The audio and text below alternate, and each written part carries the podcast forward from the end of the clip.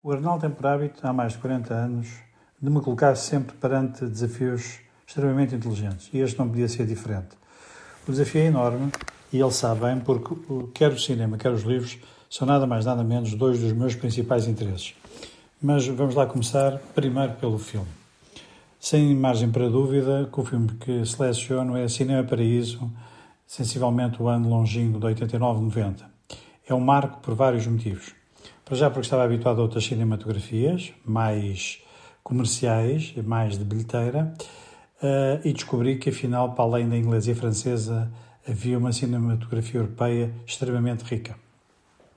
Por outro lado, porque o olhar daquele jovem uh, podia ter sido o olhar do jovem do meu pai que me introduziu na arte de uh, gostar de cinema e lembro-me das suas longas tardes de cinema que ele proporcionava em Lisboa.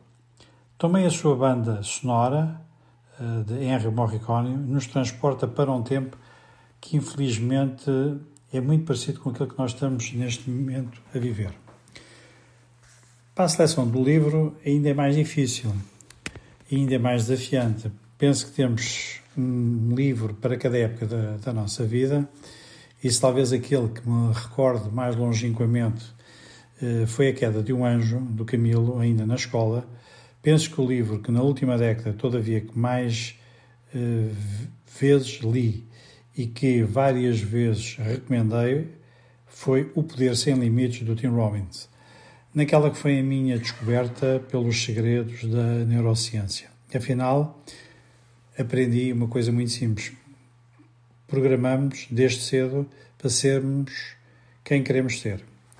Um forte abraço, amigo Arnaldo, e venham mais 60 anos.